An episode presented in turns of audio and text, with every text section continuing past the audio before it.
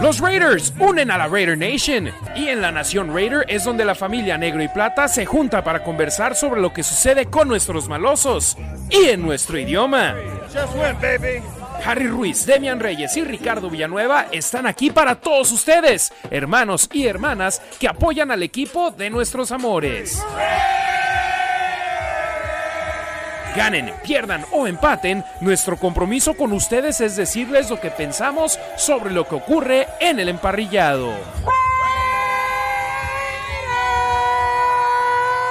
Bienvenidos a un episodio más en vivo de La Nación Raider. ¿Cómo les va familia de la Nación Raider? Harry Ruiz, Demian Reyes y Ricardo Villanueva acompañándoles esta noche de martes donde estaremos platicando sobre las transacciones que han hecho los Raiders en esta agencia libre 2023 con el inicio del año nuevo de la liga. Ya platicamos hace una semanita Demian y yo sobre lo que aconteció con el arribo de Jimmy G, de Jimmy Garoppolo. Su firma oficial se hizo el día viernes, después de que lo estuvimos esperando un rato el jueves y nunca llegó, pero ya es oficialmente el mariscal de campo de los Raiders, pero no es el único jugador. 11 en total han llegado de manera oficial por medio de agencia libre. 10 han llegado tras firmar con el equipo después de haber jugado con ellos en el 2022 y de eso y más estaremos hablando. Hoy también dando nuestras opiniones, nuestros comentarios sobre la partida de Jaren Waller a los gigantes de Nueva York. No hemos tenido la oportunidad de platicar al respecto, así que gracias, gracias a todos ustedes por estarnos acompañando. Si nos están viendo en vivo en Facebook, compartan el video en sus grupos en Facebook. Si nos están viendo en YouTube, compartan el link en sus grupos de WhatsApp con sus amigos, con todos aquellos que le vayan a los Raiders. Y si nos están viendo en Twitter, denle retweet. Si nos están viendo en Twitch, no sé qué sea ahí, pero eso sí, denle like en todas las plataformas a nuestro video para poder seguirles trayendo más contenido de calidad aquí en la Nación Raiders. Soy Harry Ruiz, no podría hacer esto solo, es por eso que tengo aquí a mis hermanos Raiders desde Chicago, Illinois. Vamos por uso horario, ya que Demian ahora es más noche para él. Demian Reyes, ¿cómo estás? Buenas noches hasta Chicago. ¿Qué tal? Buenas noches, Harry. Buenas noches a todos los que nos escuchan. Gracias por estar aquí con nosotros.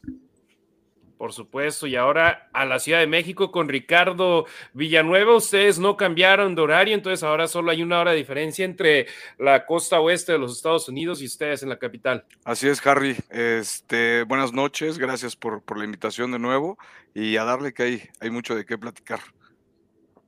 Así es, hay mucho, mucho de qué platicar. Si quieres tú darnos nuestros comentarios sobre Jimmy Garoppolo, ya que no hemos escuchado de ti al respecto sobre el arribo del nuevo quarterback de los Raiders. Ya Demian y yo hablamos largo y tendido al respecto la semana pasada, pero queremos saber también tu opinión.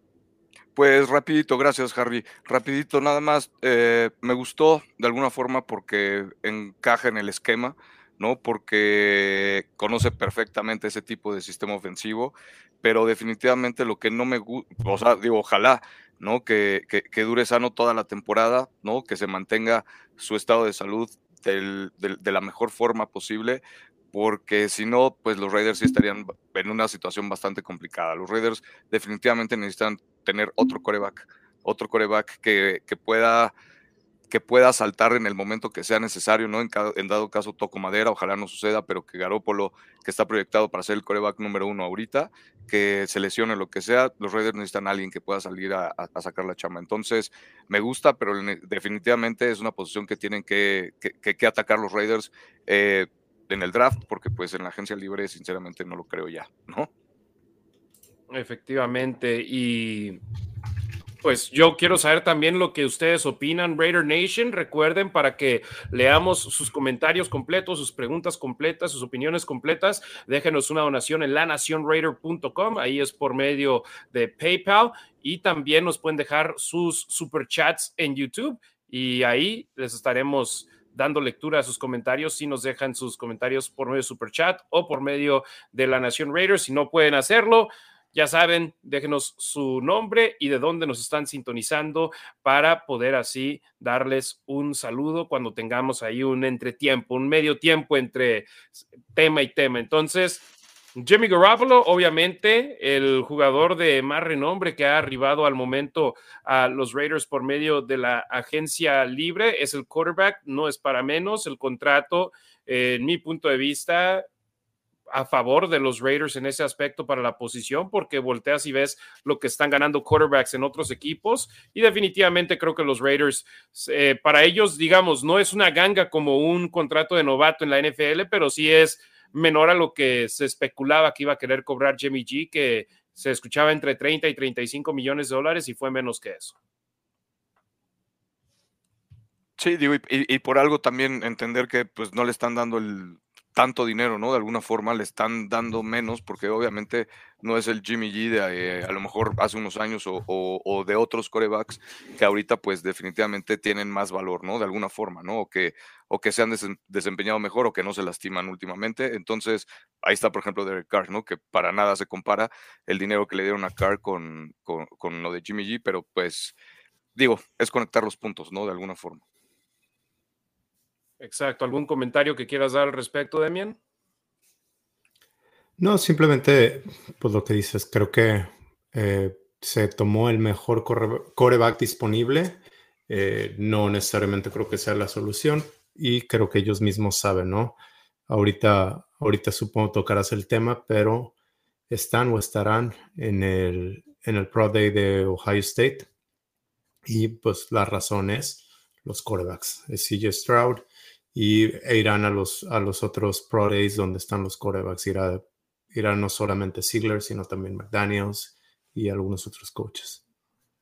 Sí, no solamente irán a los Pro Days a observar a los quarterbacks, también hay más talento en esas universidades grandes como Ohio State, como Alabama, en el de Georgia. Entonces, con 12 selecciones en el draft actualmente, los Raiders van a tener la oportunidad de realizar movimientos y transacciones para conseguir talento que ellos vean que sea el mejor para ayudarle al equipo. El contrato de Jimmy G, 72.75 millones de dólares por tres años, un promedio de 24 millones, 24.25 millones de dólares por año en esas tres temporadas. Card está costando a los Raiders que por ahí de 40 millones al año. Más o menos, ¿eh? creo que sí. Entonces, eh, eh, yo lo opino lo mismo que dije la semana pasada, un paso adelante, no creo, tal vez un paso lateral, pero un paso lateral que te cuesta menos dinero. Entonces, veamos si los Raiders pueden salir adelante con ello y les funciona esta transacción. Y para Jimmy G, vamos con esas armas ofensivas que le han traído al momento, receptores abiertos, Jacoby Myers, Philip Dorsett y Cam Sims. Eh, obviamente, Jacoby Myers, el que más resalta de este grupo, tres años, 33 millones de dólares, el líder receptor de los Patriotas de Nueva Inglaterra los últimos tres años, en los que jugó con Cam Newton y Mac Jones. Eh, hay algunos de nuestros seguidores en redes sociales criticaban que no tenía los touchdowns en la zona roja, pero la producción está ahí y ahora lo van a emparejar con Devante Adams y con Hunter Renfro, que podría ser el potencial de tener ahí eh, dos receptores en el slot como lo hacían antes en Nueva Inglaterra, ¿no? Con Julian Edelman y Dan, Danny Amendola. Sí, está, está leyendo a Ted Wan del Athletic y dice que fue una de las mejores contrataciones eh, de los top 5 de las cuales habla porque permite, le permite a McDaniels hacer jugar con, otro receptor y lo compara con Darren Waller. Dice que Darren Waller no era muy bueno bloqueando. Eh, tiene el porcentaje de jugadas donde Darren Waller realmente estaba bloqueando a un jugador en la línea de golpeo, a un jugador pesado y era mínimo. Entonces Jacoby Myers va a poder hacer lo que hacía Darren Waller y va a poder eh, llevar a cabo el sistema de de Josh McDaniels. Obviamente no, no abre el campo a lo largo como lo hacía, como lo hacía o lo podría haber hecho Waller, pero cree que es un, buen fit para Raiders. Jacoby Myers a los malosos, Ricardo, ¿te gusta o no te gusta? Me gusta porque definitivamente para los perímetros que de alguna forma los que se tienen que, que enfrentar los Raiders para cómo están, ¿no? La defensiva de Los Ángeles, la defensiva de Kansas, la defensiva aérea, ¿no? Particularmente, creo que es algo que definitivamente tienen que hacer los Raiders en contra de todo eso.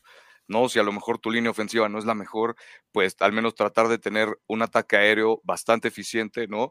Ya a lo mejor no considerando a Darren Waller, sino a alguien más rápido, que definitivamente Jacoby Myers pues es más rápido que Darren Waller, no tiene la misma fuerza, ¿no? Por ahí eh, son unas por otras, pero pues a lo mejor el deshacerte más rápido de la bola cuando pues justo eso, ¿no? Tu línea ofensiva no es la más fuerte o, o, la más resistente de alguna forma, creo que pues creo que podría funcionar por ahí. Entonces, eh, y de todos modos, los Raiders necesitan hacer algo también en la línea ofensiva, ¿no? En mi opinión. Sí, y todavía hay tiempo para potencialmente hacerlo por parte de los malosos. Están eh, trayendo de regreso a varios jugadores en la línea ofensiva del año pasado y Jermaine Illuminor, uno de ellos. Vamos a hablar de ellos un poco más adelante, pero en este momento vamos con los agentes libres. El contrato, en realidad, me parece una ganga comparado a los contratos que vimos el año pasado que recibieron jugadores como Christian Kirk, el propio Hunter Renfro y los Raiders ahí haciendo los movimientos, las transacciones que en realidad es donde se ganan los, las pretemporadas, ¿no? Donde te puedes hacer de más espacio en el tope salarial para contratar a otros jugadores y no simplemente decir Jacoby Myers es el mejor receptor abierto en esta agencia libre, hay que pagarle 18 millones de dólares. No, los Raiders se fueron con su precio y es más, voltea a Nueva Inglaterra y le pagaron lo mismo a Juju Smith Schuster. Entonces, los malosos se les fue muy bien con esa contratación al precio que ellos querían. Sí, y, si aparte, perdóname de, de volada, y si aparte, pues es alguien que también encaja en tu sistema ofensivo, ¿no? Y que te va a ayudar a desarrollar ese plan de juego o ese plan que vas a traer desde pretemporada, pues qué mejor, ¿no? También. Adelante, Demian. No, sí, este, creo que es un buen fit. Eh, esperemos, veremos qué pasa con Hunter Renfro. Eh, digo, se hizo su salario garantizado, pero de todos modos tienes a dos jugadores en una posición que, ojo, sí es una posición similar, pero no es... El fútbol que se juega ahora no es quitas una pieza y pones otra pieza en el mismo lugar, al contrario, es ver qué puedes hacer con las piezas que tienes y ser inteligente al momento de usarlas. Eh, teniendo dos o tres jugadores en este caso que puedan jugar en el slot, como también lo es Devante Adams, y que puedan salir, que puedan estar jugando por fuera, le da, le da, no sé, mucha flexibilidad, pero le da otra, otra cara a McDaniels o otra cara a la ofensiva de Raiders. Y se trata, el, el coordinador ofensivo, el coach ofensivo, lo, lo que tiene que hacer es generar esos mismatches, esos... Eh, buscar, buscar en qué, a las ventajas exactamente. Sí, y, también obviamente considerar que cada receptor obviamente te puede correr cualquier ruta de alguna forma, pero cada uno tiene sus tipos de ruta de alguna forma, ¿no? Cada uno a lo mejor eh, no va a correr la, misma ruta estando Renfro en el slot que a lo mejor eh, la que corría McHollins, ¿no? Por ejemplo, entonces eso pues definitivamente te da la opción por el tipo de cualidad de, cualidades que tenga el jugador, ¿no? Para correr determinada ruta, dependiendo pues los ajustes o lo que sea, ¿no? Entonces, pues sí, reforzando un poco lo que decía Demian, sí creo que también le da bastante flexibilidad en esa parte de la ofensiva y vuelvo a lo mismo, ¿no? El chiste es deshacerse rápido de la bola, al menos ahorita, ¿no? Entonces, mientras se tenga la línea ofensiva así, ¿no? Efectivamente. Y antes de hablar de los otros dos receptores abiertos que firmaron los Raiders, quiero mandar un par de saludos rapiditos por acá. Gaby Ruiz, mi madre, ahora dice saludos a los tres. Gracias, mamá. Un abrazote para ella. Porque, Ricardo, ¿no estuviste tú el programa anterior o el stream sorpresa que tuvimos anterior de Jimmy G? Ese día le mandó saludos exclusivamente a Demian y que estaba con su bigotazo ese día. Entonces yo sí me puse celoso, dije, ¿qué onda?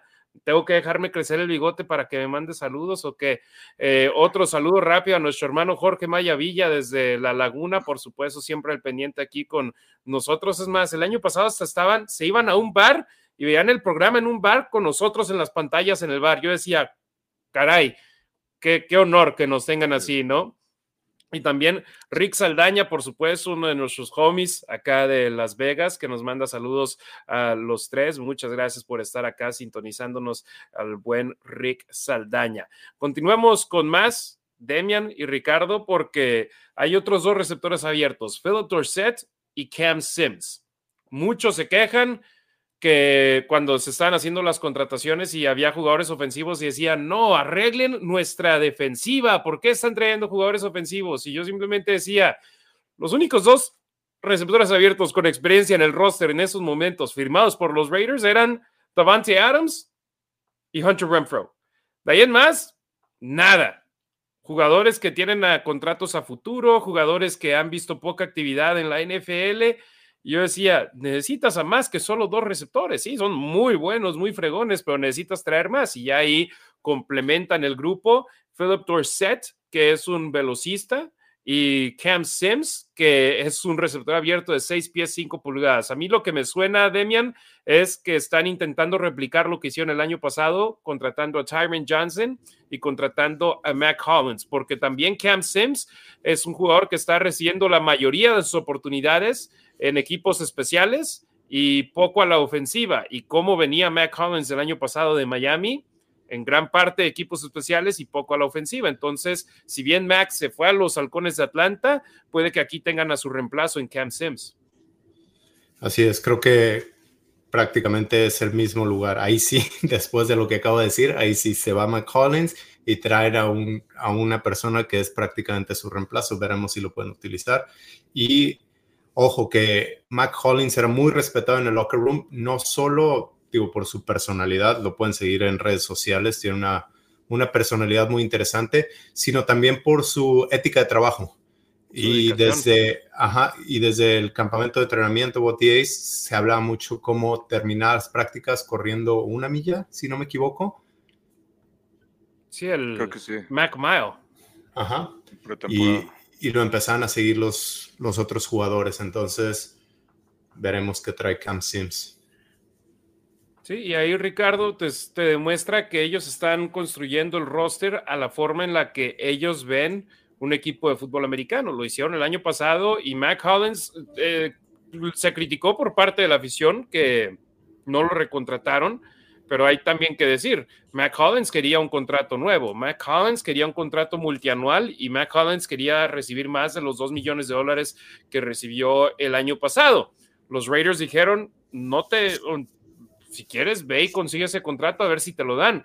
Y mientras Mac andaba buscando ese contrato, los Raiders contrataron a Jacoby Myers, contrataron a Philip Dorset, contrataron a Cam Sims y a final de cuentas, Mac Hollins acaba yendo a un equipo donde ¿quién es el mariscal de campo? ¿Calvin Ritter? ¿O cómo se llama el chavo el que era de Cincinnati?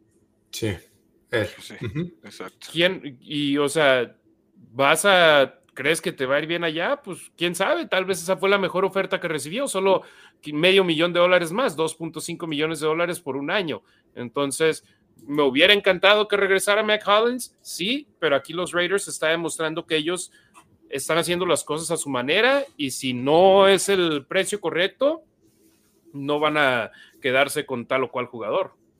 Sí, totalmente de acuerdo. Y, pues igual no puedo dejar de ver de alguna forma también eh, bajita la mano el efecto de Eric Carr, ¿no? El efecto de Eric Carr y poner de ejemplo también a lo mejor a Nelson Aguilar, ¿no? Que lo usó, usó a los Raiders, por así, por así decirlo, ¿no? De alguna forma, de trampolín para buscar un mejor contrato, ¿no? Lo consiguió, ahora me suena algo bastante similar, ¿no? Obviamente a lo de Hollins, y pues obviamente esos números fueron gracias al coreback, ¿no? Independientemente de la, de la línea ofensiva o lo que fuera, bueno, pues se consiguió y pues ojalá le den el dinero que, que él espera, pero los Raiders decía esto, ¿no? En un principio, definitivamente necesitan necesitan tener eh, profundidad o depth en todas las posiciones.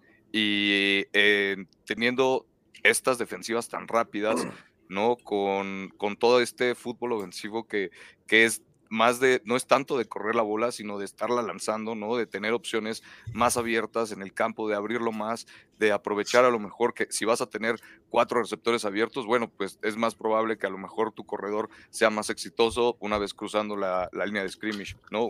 Una vez que la logre cruzar, ¿no? Pero bueno, ese es otro punto. El chiste es que eh, creo que para como se está jugando el fútbol ahorita, pues definitivamente sí se necesita tener un buen calibre de receptores porque la liga está pesada en, este aspecto de calibre de, perímetro, ¿no? Entonces, este, pues es algo que, los Raiders necesitan hacer, fortalecerse poco a poco, ¿no? De acuerdo al equipo que ellos vayan creyendo o creando más competitivo, pero pues sí es tomar, tomarle forma a las cosas.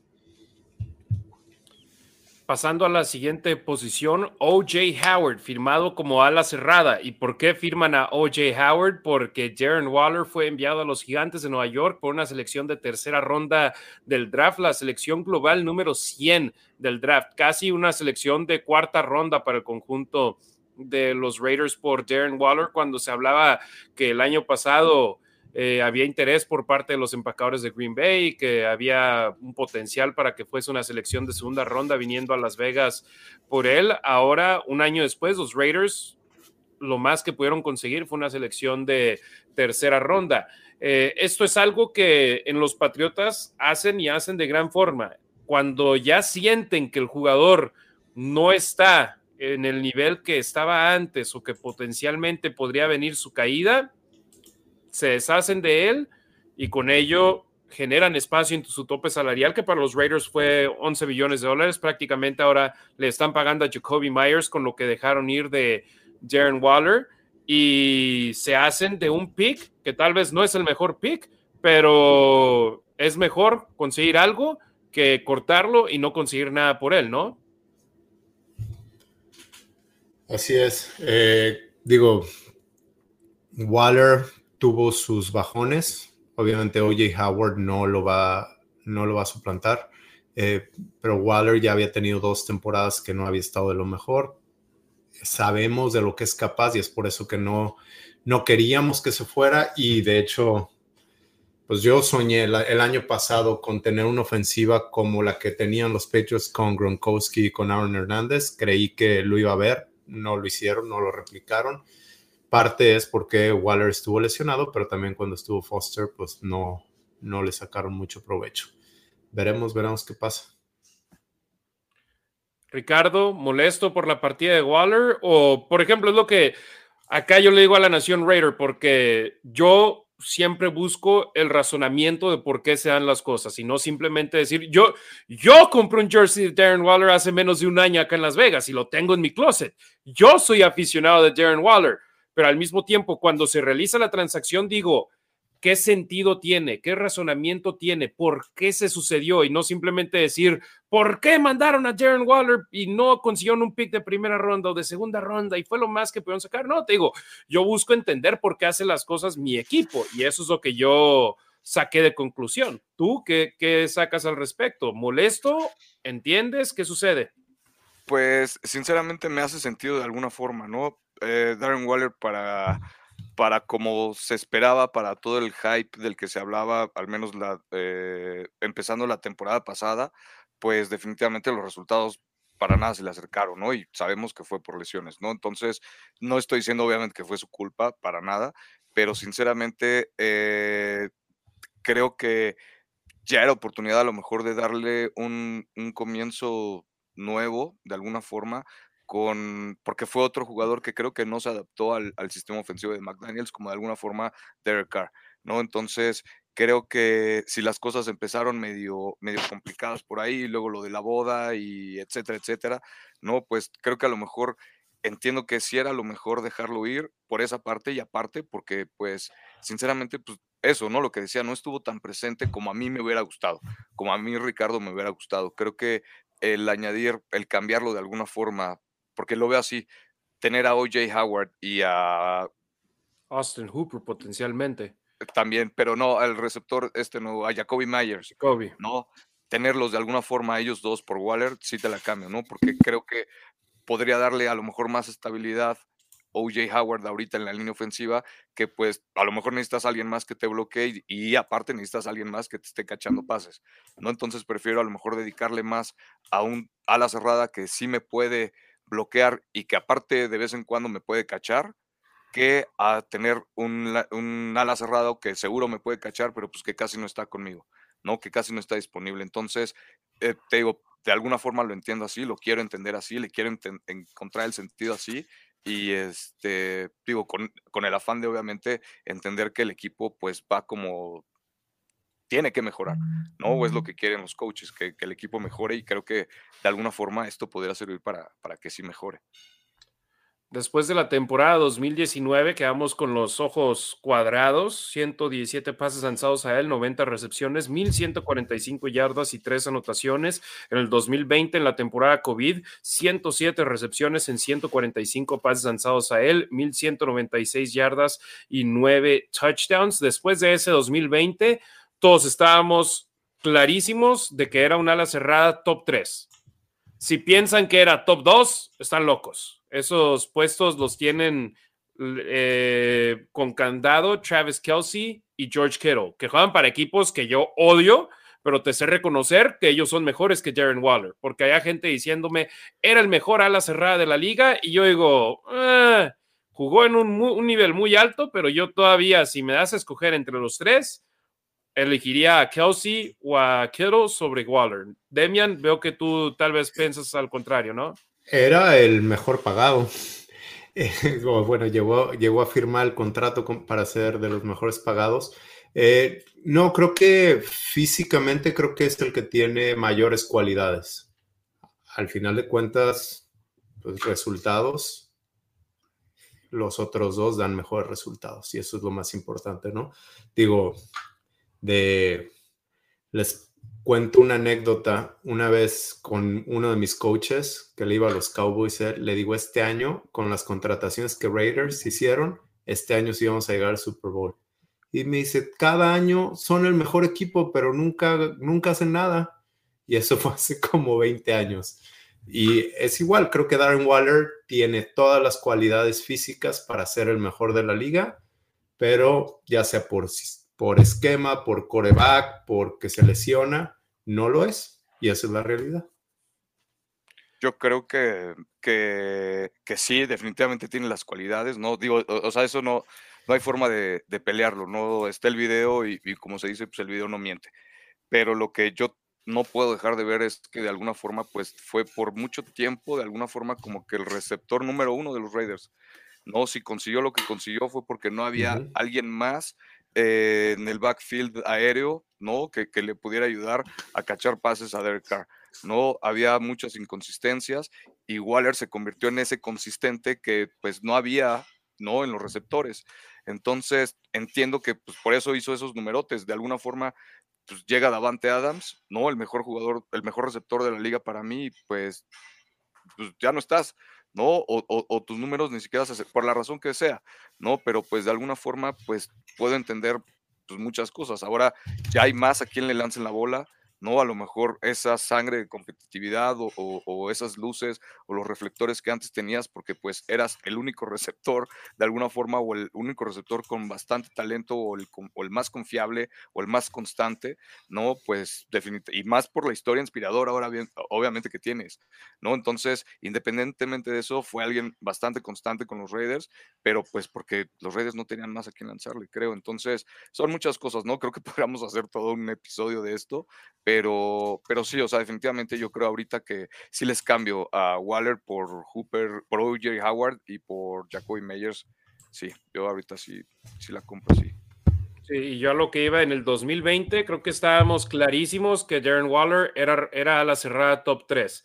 Después del 2021, ya estábamos diciendo top 5, tal vez. Mark Andrews está jugando en un gran nivel. Cal Pitts, el novato de Atlanta. Eh, dices tú, ¿no? No sé. Cal Pitts se ha esperado mucho de él, ¿no? Como de Waller, decían el siguiente Waller y. Un unicornio, decían. Y pues igual. Las lesiones le pegaron. Exacto. Igual.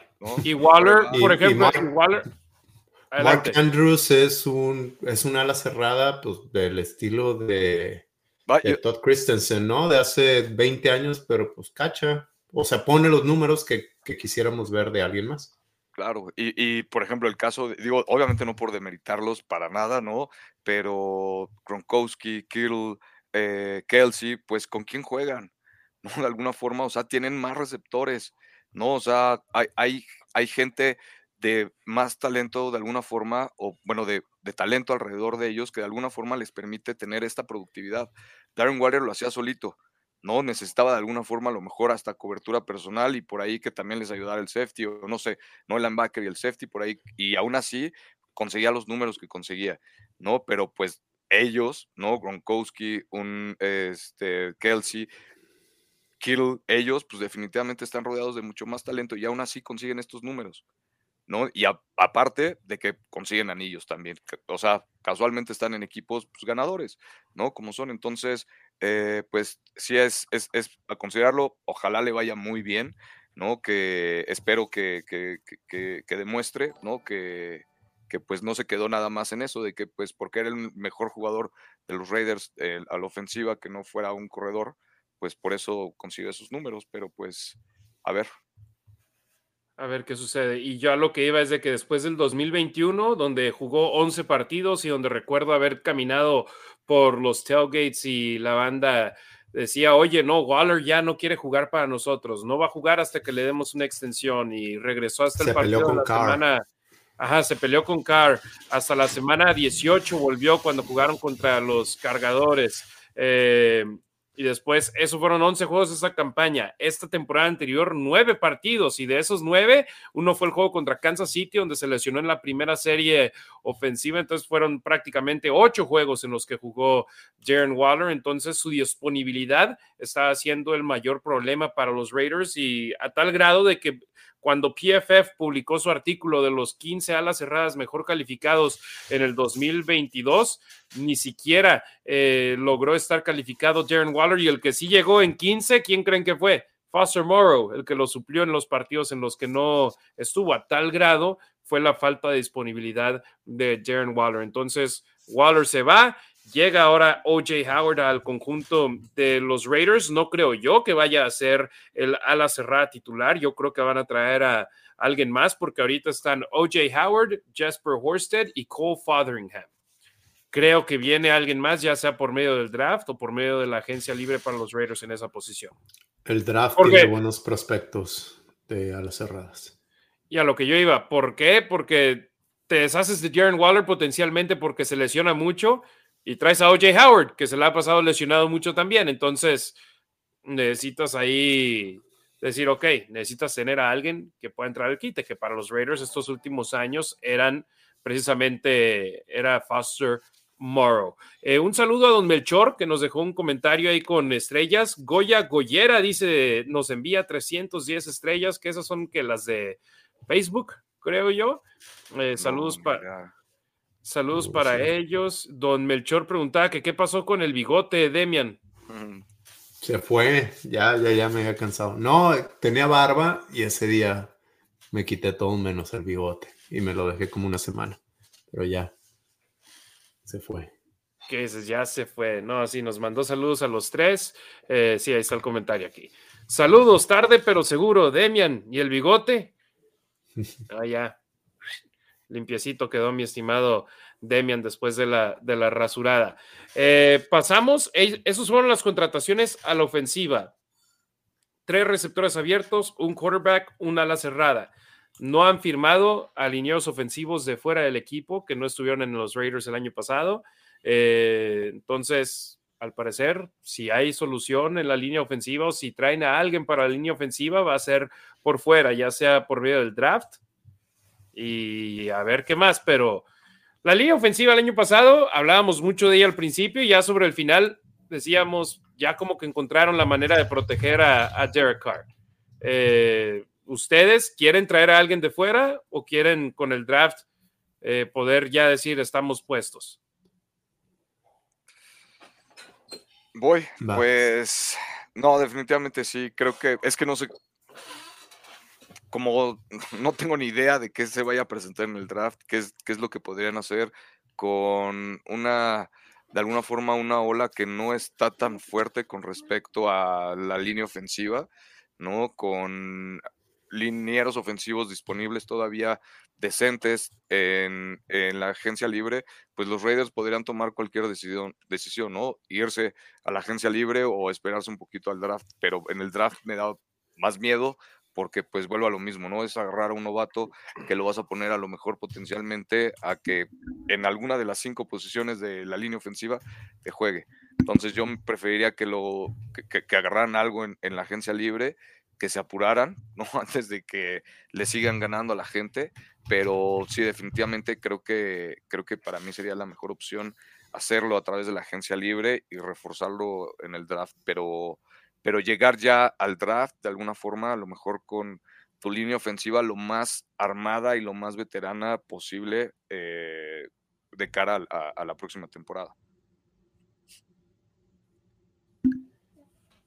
Demian, ¿algún comentario al respecto? Nada, creo que los guards eh, no son tan caros en la agencia libre y también por lo tanto bueno, tampoco en el draft no necesitas tomar un guard muy arriba. Creo que puedes encontrar buenos guards en la tercera, cuarta ronda. Eh, comentaba en un grupo de WhatsApp, el problema es que en la posición en la que se han puesto Ziegler y McDaniels es en que ahora necesitan, digo, ya saben la importancia del draft y la situación en la que está Raiders es porque han tenido malos drafts, eh, pero ya de muchos años para acá y obviamente queríamos, deseábamos que tuvieran un buen draft y se espera que tengan un buen draft, pero ahora creo que se han puesto en una posición donde realmente no pueden fallar en el draft. Entonces, sí pueden reforzar la, línea ofensiva con el draft, pero también el ala cerrada, lo hablábamos hace rato, pero también en la defensa no han traído ningún jugador de impacto. Entonces, si tienes 12 jugadores ahorita o se se cree que van a tener 12 selecciones en el draft, pero muchas son de últimas rondas. Y realmente si le pegas a cuatro jugadores en el draft, ya tuviste un buen draft. No creo que esos cuatro jugadores te alcancen para cubrir interior de la línea ofensiva, ya sea centro guard, eh, el tackle Jermaine Lumanor. Eh, se vio sólido al final de la temporada. Tuiteó el otro día que va a ser el mejor tándem junto con él Colton Miller. ¿Quién más necesitamos? Eso por la línea ofensiva, digo por el lado ofensivo y a las cerradas. Y en la defensa necesitas de todo. And eh, tackles defensivos, linebackers, corners y por ahí un safety no te quería mal. Exacto, al momento los Raiders tienen un pick de primera ronda, un pick de segunda, dos de tercera, uno de cuarta, dos de quinta, dos de sexta y dos de séptima ronda tras los intercambios que realizaban. Perdón, tres de quinta ronda son los que tienen y uno de cuarta. Entonces, eh, si bien, eh, por ejemplo, volteamos a ver el año pasado a Jalen Parham, lo eligieron en la primera ronda eh, y los Raiders. Perdón, la tercera. Pick. Su primer pick fue de tercera ronda de Jalen Parham, titular todos los partidos por necesidad, pero también por calidad. Fue uno de los mejores linieros de los Raiders durante toda la campaña. Si pueden conseguir a dos jugadores o tres entre los primeros, entre las primeras cuatro rondas que tienen en esos momentos, caray, sería espectacular, porque el año pasado fue Jalen Parham, pero abanicaron con los dos tackles defensivos que consiguieron. A los dos corredores les dieron muy poca opción y el otro novato que jugó mucho tiempo fue Taylor Mumford y fue más con paquetes jumbo. Entonces, necesitan un draft completo los Raiders este año. No puede ser nada más un draft de de cachitos. Y se les se está dando pase y decimos, no hemos visto lo que pueden hacer porque no tuvieron selecciones de primera y segunda ronda, pero ahorita acabas de mencionar el draft que tuvieron. Tampoco no es como para decir, bueno, se ve que pinta bien la cosa. Pasamos a la defensa, donde la suma de Marcus Epps como safety me parece agradable para los Raiders, ¿no? Duran Harmon potencialmente no regresará al equipo, sigue como agente libre y ahora se traen a alguien joven, a alguien que fue titular en los 20 partidos de, los, de las Águilas de Filadelfia el año pasado entre temporada regular y postemporada, alguien que creció y alguien que formó parte de la mejor defensa aérea en toda la NFL durante la campaña anterior. Sí, parece ser sólido por lo que he estudiado de él, pero también no es, pues no es Ed Reed, no es Sean Taylor. Es simplemente un cuerpo más sólido, profundidad. Es, el, es a lo que se han dedicado, pero pues repetimos, como que esperan sí pegarle en el draft. Y ahora tienen que.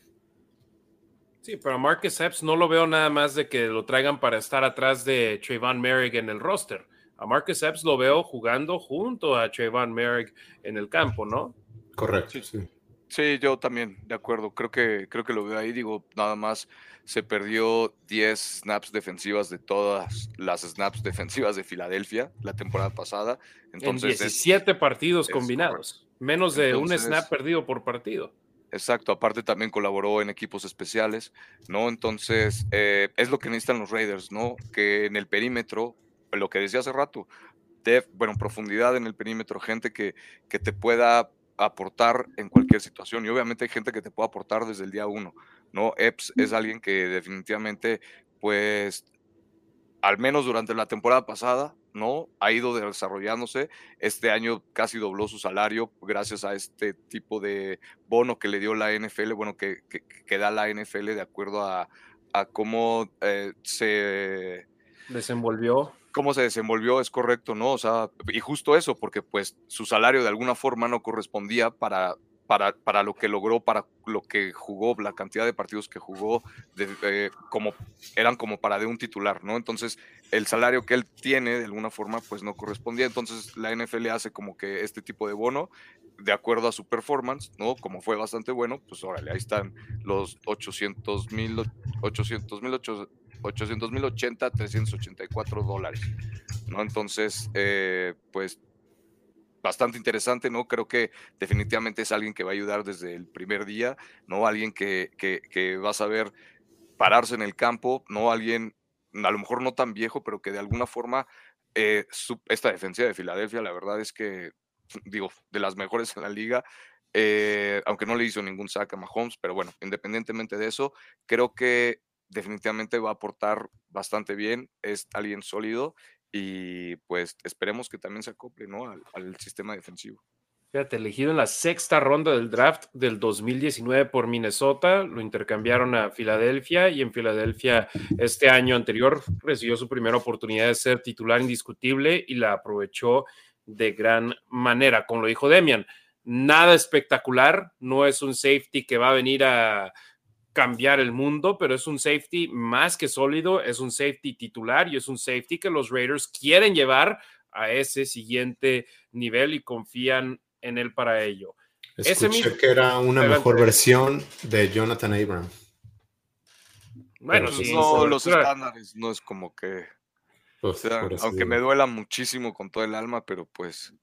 Sí, Abram nos cae bien y todo, pero caray, eh, una mejor que sea una mejor versión de él cuando está en Filadelfia, no una mejor versión de, de Abram, caray. En ese mismo draft, en el 2019, la sexta ronda, también fue elegido el otro safety al cual firmaron los Raiders, Jaquan Johnson. Él fue elegido por Buffalo, ha estado ahí los últimos cuatro años, recibiendo más de la mitad de sus oportunidades en el campo con los equipos especiales. Él sí, Demian, viene a darle profundidad a esa posición y a estar para competir en este, en el campo de entrenamiento y en la pretemporada. ¿Quién otra vez? Perdón. Jaquan Johnson. Johnson.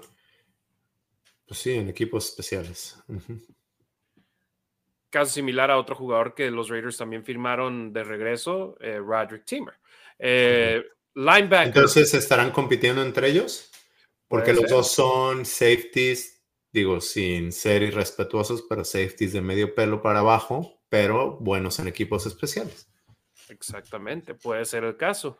Linebacker Robert Spillane de los acereros de Pittsburgh viene de su temporada más productiva en la NFL. Acumuló 79 tacleadas, 4 tacleadas para pérdida de yardaje y una captura de mariscal de campo. Spillane fue titular en 16 juegos en sus cuatro años con los acereros de Pittsburgh y en esos 16 juegos los Steelers tuvieron récord de 13 ganados y 3 perdidos. Y les soy sincero, cuando arrancó su conferencia de prensa, ahí estaba yo en, la, en el cuartel general de los Raiders, al principio no sabía si estaba siendo un poco discreto, como que estaba nervioso, como que dije algo tal vez no le gusta, pero luego ya nomás se sintió cómodo y me parece a mí el jugador que mejor, el que más me gustó de los que habló en el primer día de conferencias de prensa con los Raiders.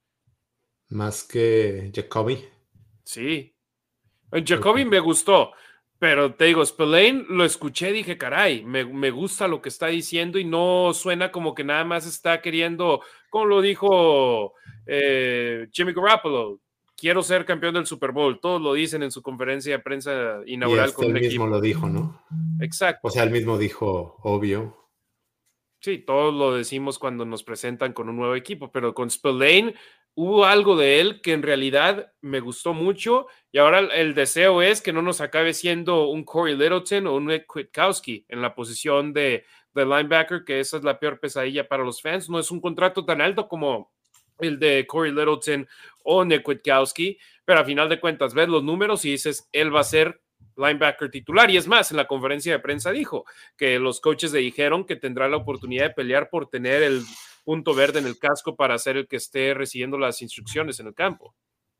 Sí, no, los Raiders les surge que, que la defensiva tengan ese líder, ¿no? Que no sea Max Crosby, no porque o sea, no, porque esté mal que lo sea, pero si no tienes que tener también un linebacker, ¿no?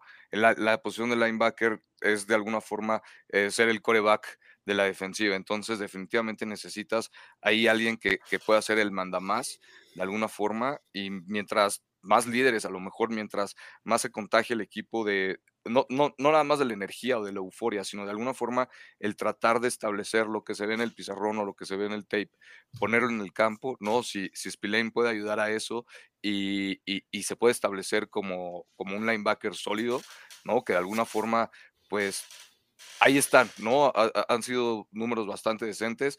Se le recuerda más por el golpe que le puso a, bueno, por, no por el golpe, sino por cómo paró a Derrick Henry. Por ahí está, está el video eh, lo paró a siete yardas de distancia en la línea de gol, lo paró en seco, entonces cualquier persona, cualquier ser humano que le pueda hacer eso a Derrick Henry, definitivamente, pues bienvenido a, los Raiders, ¿no? Entonces, este, pues, pues, ahí está, que se gane, que se gane el pues puesto, que siga, que, que, de, que de verdad se, se, ponga las pilas para que sea él que, que tenga el, el, casco con el punto verde y, y pues mande a la defensiva. Demian, no te muy convencido con, con a ti entonces. No, realmente. Eh, digo, no, nada, nada en contra de él. Realmente no conozco mucho. No vi toda la conferencia de prensa, vi la parte donde habla de Max Crosby. Eh, me pareció, no sé, me gusta, me gusta eso, me gusta la competitividad. Eh, no, no estoy en contra de él, simplemente hasta no ver, no creer. Ya saben, yo ni pongo mucho, ni pongo mucho de mi esfuerzo ni mis ánimos en eso, pues ya veremos lo que, lo que vemos en el campo. Y les hemos dicho que nosotros no es que tratemos simplemente de ser positivos, sino de entender qué es lo que están haciendo, ¿no? Y creo que con eso les damos el beneficio de la duda, pero también pues tenemos nuestras dudas.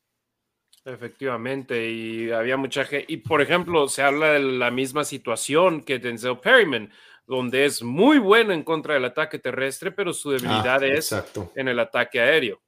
Sí. Algo similar a lo de Epps, ¿no? De alguna forma, aunque sea un eh, jugador de perímetro, ¿no? Pues también. Su fuerte pues, es el tacleo. Su fuerte es el tacleo, entonces este y, de todos modos es algo que los Raiders tenían que, que, arreglar, ¿no? O sea, cuántas veces se ha visto que eh, en el perímetro de los Raiders que pues no taclean, ¿no? Que creen que, no sé, a lo mejor con un empujoncito, pues a lo mejor ahí va a morir la jugada o el corredor se va a caer o a tropezar o lo que sea, y pues no. No, la verdad es que necesitas hacer el tacleo y el tacleo bien, y de alguna forma, pues esto es en lo que se caracterizan, ¿no? Estos dos jugadores.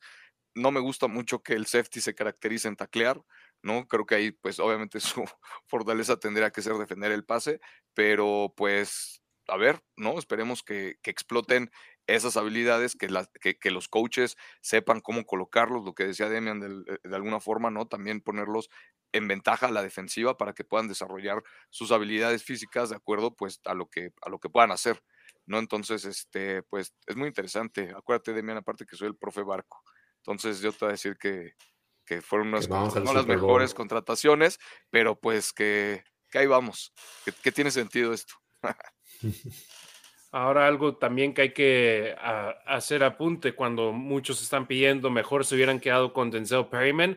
Les digo, Denzel Perryman en diciembre cumple 31 años.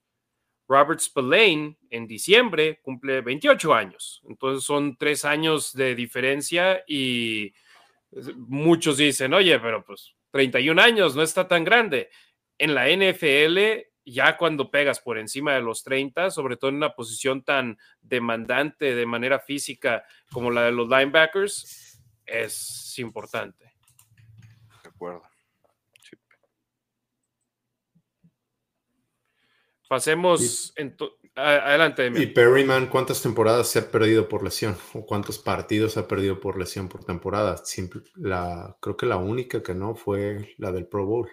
Exactamente, su primera como Raider en el 2021, donde encabezó al equipo en tacleadas, impuso marca del equipo en tacleadas, pero después este año pasado ya se perdió de nueva cuenta partidos por lesión y hoy es que 18, no, ¿cuál 18? 21 de marzo y sigue sin haber firmado en otro equipo. Regresa el esquinero Brandon Faison, que estuvo con los Potros de Indianápolis el año pasado, llegó a los Raiders después de cuatro semanas de acción en el 2021, ex pupilo de Gus Bradley, se fue a Indianápolis con Gus Bradley y ahora regresa a los Raiders. Esa campaña que estuvo con los Raiders en el 2021 fue la mejor de su carrera, fue la que más oportunidad tuvo de estar sobre el emparrillado y dijo, me regreso a Las Vegas. Pues a competir, ¿no? Intentar competir por un puesto, porque pues también, o sea, no, igual, no es la gran contratación, pero pues es alguien que esperemos que, sea igual constante y que, responda cuando tenga, cuando tengan que responder. Y, vuelvo a lo mismo, ¿no? Así como el, el, ataque aéreo de alguna forma tiene que ser constante y tiene que haber obviamente gente que te pueda sacar la chamba pues también del otro lado, ¿no? Porque obviamente los receptores también en toda la liga están eh, que, bárbaros, o sea, por todos lados la, el draft se viene también con varios receptores que son buenos, entonces se necesita gente que, que esté ahí, ¿no? O sea, que te pueda responder gente de talento, gente que te pueda cumplir ahí, ¿no? Posición de liniero defensivo, Brandon Willis, que viene de los 49ers de San Francisco, donde era parte de la rotación de la línea defensiva desde que arribó con ellos a mediados de la temporada 2020. Sí, lleva dos, años y medio en San Francisco, 26 juegos disputados, 7 y medio capturas de mariscal de campo, 14 golpes al quarterback y una patada de espeje bloqueada en Green Bay que lo hizo leyenda ya que les ayudó a avanzar a la final de la conferencia de la temporada 2021. Y le dio la chamba a Bisaccia y a Kishan Nixon. Sí, no, entonces acá con Jordan Willis es a la defensiva, no viene a suplir a Max Crosby, no viene a suplir a Chandler, Jones, viene a darle profundidad a esa posición que no es el que va a venir a robar los reflectores, pero el que va a estar disponible cuando se le necesite a la tal vez Cleveland Farrell, que se fue a San Francisco, o a la Tashawn Power, que lamentablemente casi no, jugó el año pasado en campaña regular para los Raiders, solamente en pretemporada. Sí, eh, porque obviamente Crosby no puede, o sea, sí es un jugador de, tres jugadas consecutivas, definitivamente sí, sí tiene la capacidad, pero pues no es lo más sano, ¿no? Definitivamente tienes que tener alguien más que, tienes que dejar descansar al jugador, no tienes que, no puedes depender nada más de un jugador de alguna forma en esa posición. Entonces, tienes que estarlo rotando. Si encuentras de alguna forma a lo mejor otra posición también para él, bueno, pues qué bueno, ¿no? Pero de alguna forma que, que, le dé aire a Crosby, que estarlo rotando, si del otro lado, quien sea quien llegue del otro lado, pues también estarle ayudando, ¿no? Pero pues sí, definitivamente por puesto de, de titular, no, no lo veo. Exacto. Ahora vamos a un par de comentarios que nos han dejado con donación en, en YouTube. Primero, Fernando Romero dice saludos, les dejo mi comentario en Facebook. Y un favor, si le pueden mandar un saludo a mi hijo Sebastián. Gracias. Saludos, al buen Sebas. Saludos, Sebastián. Oye, ahorita que ah, acá está su comentario entonces Fernando Romero. Dice, saludos jóvenes ilustres, los jugadores se ganan el respeto y cariño de la afición con su productividad y cuando se van duele, pero tenemos que ver que los coaches y directivos traen a los jugadores que mejor jueguen el sistema que desean implantar. Espero como aficionado que den resultado los nuevos jugadores y contribuyan a levantar la grandeza de este gran equipo. Éxito. Raider Nation for Life. Muy buen comentario ahí por parte pues de, Fernando Romero. Así pensamos, tal cual. Eh, Las Vegas Raiders, el buen Don Melchor, también nos dejó unas estrellas en Facebook. En realidad no sé cómo funcionan, pero Don Melchor, gracias y usted siempre nos apoya. Así que aquí el comentario, bueno, su pregunta: ¿creen que van a ir por un mariscal de campo en el draft? Yo creo sí. Eh, ¿Cuándo? No lo sé. Pero deben de salir del draft con por lo menos un mariscal de campo y después firmar a uno todavía también en la agencia libre de los que queden, porque no creo que los Raiders entren a la temporada con Jimmy G, Chase Garbers y otro quarterback del draft. Pero... A excepción de que sea, por ejemplo, un Hendon Hooker o el chavo de Fresno State que lo elijan en la segunda, en la tercera ronda. Pero si acaban agarrando un quarterback en la quinta, sexta ronda del draft. Ah, no, no creo. O sea, no es que no crea que lo agarren, pero si agarran a uno debajo de la cuarta ronda, yo creo que ya es el segundo coreback que toman en ese, en ese draft. Es decir, van a tomar para mí uno en las primeras tres rondas, si no es uno de los cuatro, Anthony Richardson, Will Levis, CJ Stroud o el de Alabama, Bryce Young, Bryce Young eh, puede ser el de Fresno State o Hendon Hooker o quizás el de Stanford. Exacto. Y Bennett, ¿no? No. A mí me da mucha. No, no, no, sí, uno veterano. Yo no tengo nada contra Stenson Bennett, pero me da mucha risa porque tengo un amigo en un grupo que está enamorado de él. y, no sé, digo, ojalá y le vaya bien al chavo, digo al señor, pero. Se ve más grande que Hunter Renfro, ¿no? Creo, no sé, o sea. Tal vez sea más grande que Hunter Renfro. Sí. sí. Es más, mira, no voy a quedar con la duda. Hunter Creo que puede ser un muy buen backup, pero Raiders no necesita un backup, necesita un coreback de, del futuro. Sí. O bueno, no, Hunter va a cumplir 28 años en diciembre. Stetson Bennett va a cumplir 26 años en octubre. La diferencia es que Hunter Renfro ya está en su segundo contrato en la NFL y Stetson Bennett viene entrando a la liga. Sí. Entonces ahí la, gran diferencia. Gracias a, Jorge, no Jorge, a Don Melchor, gracias a Fernando Romero que nos dejan sus preguntas con donaciones y por supuesto les damos lectura de inmediato. Si ustedes quieren así detener nuestra transmisión para que leamos su comentario, para que leamos su pregunta y que la respondamos, déjenos una donación en lanacionraider.com o vayan a YouTube y por medio de Super Chat nos pueden dejar ahí una donación y la pregunta que quieren que les respondamos o el saludo que quieran mandar, por supuesto, de inmediato, ahí con una donación. Entonces, ya hablamos de los jugadores a la defensiva que contrataron los Raiders en los safeties Marcus Epps y Jaquan Johnson, el linebacker Robert Spillane, el ala defensiva Jordan Willis y el esquinero Brandon Faison. Y ahora el único agente libre que viene de otro equipo para los Raiders en este 2023 que han contratado al momento es sorpresivo, en mi opinión en equipos especiales, el long snapper Jaken Bobenmoyer, que ¿por qué es sorpresivo? Nos preguntaban en redes sociales, porque los Raiders tienen, tenían más bien a Trent Sig, porque ya lo cortaron. Y Trent Sig había sido sólido desde que llegó a los Raiders en el 2018, firmó una extensión de contrato en el 2021, me parece, estaba entrando al último año de su contrato en el 2023, y los Raiders dijeron, ¿saben qué? Vámonos por alguien más y no le cuesta a los Raiders, prácticamente es el mismo contrato el que le dan a Bobenmeyer que tenía Trent Sig. Trent Sig al cortarlo no le cuesta dinero a los Raiders, pero ¿te llamó la atención, Demian, que hicieran esto los Raiders o simplemente es decir, están trayendo a su gente? Pues es que ni siquiera es su gente, ¿no? ¿O sí? Creo que el coordinador de equipos especiales de los Raiders trabajó anteriormente con Bobenmeyer. Ok, pero sí no entiendo por qué. Eh, no arregles lo que no está roto. Y Sobre todo con la química que tiene con AJ Cole y con Daniel Carlson.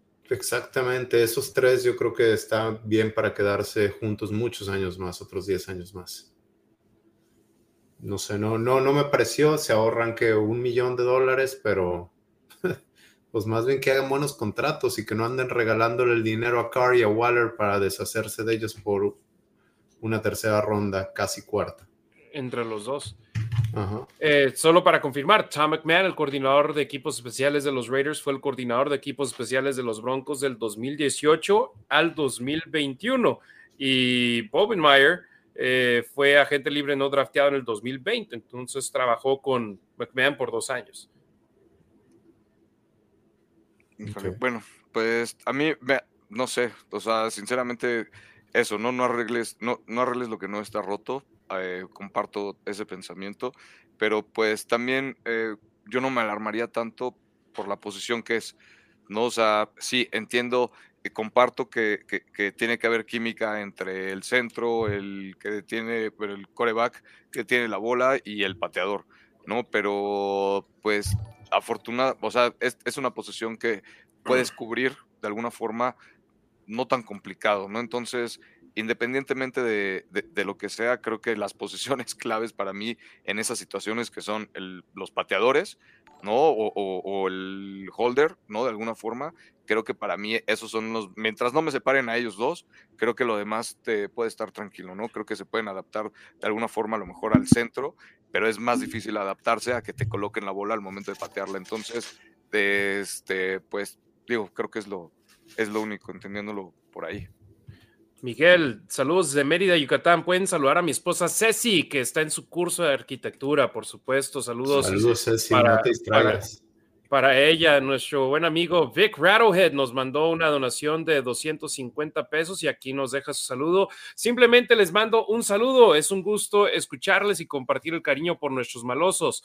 Postdata, ya vi cómo se hacen las donaciones. Sorry. No, Vic, gracias. Muchas, muchas gracias, por tu apoyo siempre. Es algo que me gusta mucho, ¿eh? Que reconocemos nombres de gran forma. Por ejemplo, nuestra amiga Alexa Lima, por supuesto, lleva desde el primer programa prácticamente de la Nación Raider aquí apoyándonos cada stream. Y así como Vic, está nuestro gran hermano Ekman Rolas a la Ciudad de México, al que le mandamos un saludote a él, a su esposa Jess, a su chavito Matt Max, que nos apoyan de gran forma. Y así el poder leer los nombres de todos y ya saber que son de los que siempre están con nosotros, en realidad es un honor enorme y luego de repente nos toca toparnos con algunos como Ricardo en el evento de los Raiders en la Ciudad de México o Demian que cuando viniste acá a Las Vegas y transmitiste tres partidos conmigo, en el último conocimos a banda que nos ve en los programas y nos dice un nombre y de volada se nos viene a la mente y decimos, ¿cómo no? Ahí estás, cada show que hacemos nos estás apoyando de gran forma. Ahí les va un dato en la situación del long snapper de los Raiders. Del 2007 a la fecha, ¿cuántos long snappers creen que han tenido los Raiders? 2007. Muy pocos. John Condo. Este. El, el, que está en medio de estos dos, de Trent y se me fue ahorita el nombre.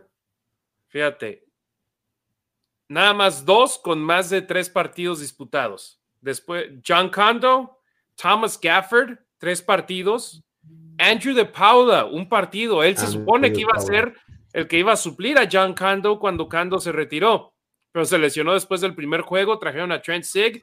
Trent Sig disputó 80 juegos.